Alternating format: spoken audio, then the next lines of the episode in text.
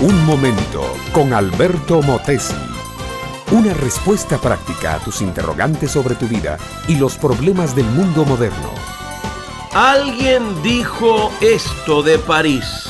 Mirando su reloj que marcaba las ocho de la noche, exclamó, las ocho de la noche, hora en que medio París le dice a la otra mitad, ¿dónde comemos esta noche, madame?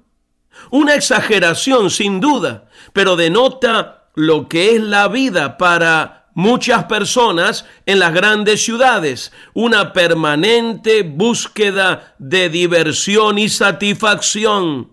Los viernes a la noche, cuando termina para muchos la semana de trabajo y el día sábado, son los días en que hay que salir a divertirse. La ciudad entera se lanza a los lugares donde cree hallar placer. Esos placeres pueden ser muy refinados, como ir a ver una exposición de cuadros, visitar un museo o escuchar un concierto de cámara. O pueden ser groseros, como ir a beber a la cantina. Pero en fin, son placeres que la gente busca. Evidentemente, el ser humano es un ser insatisfecho. Parece vivir con la urgencia de algo, como si anduviera atrás de un ideal que se le escapa, persiguiendo un juguete furtivo que ni siquiera sabe cómo es, ni si le va a gustar cuando lo encuentre. No estoy errado al decir que el ser humano vive con la perpetua hambre y sed de algo que no consigue y no sabe si algún día conseguirá. Por otro lado, esta insatisfacción ha dado lugar a las búsquedas más nobles y sublimes, entre ellas la búsqueda de Dios. Aun siendo agnóstico o escéptico, el hombre busca un ideal superior que es muy parecido al ideal cristiano. Aún viviendo en medio del vicio, sentimos el deseo de ser nobles y virtuosos. ¿Por qué? Porque el sentido de la justicia está en nosotros por razón de haber sido creados a imagen y semejanza de Dios aunque nos revolquemos en el pecado, seguimos teniendo hambre y sed de Dios.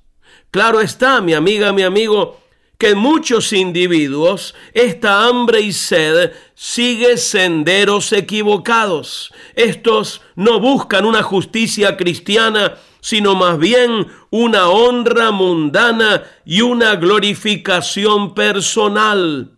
El apóstol Pablo, que conoce profundamente el carácter humano, sabiendo que hay muchos que llegan aún hasta el martirio en busca de renombre personal, escribe lo siguiente.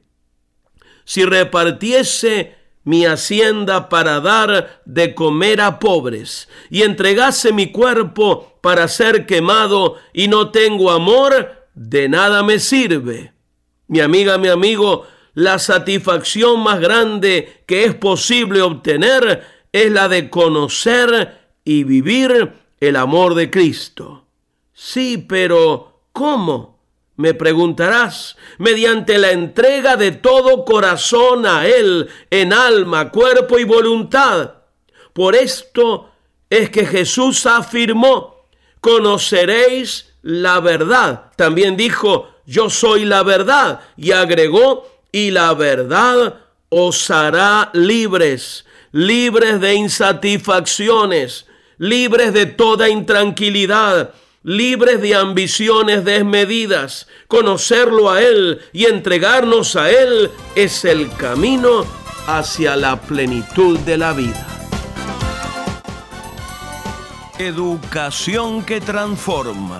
¿Te quieres preparar mejor? Visita albertomotesiuniversity.com y pulsa el botón de la escuela virtual.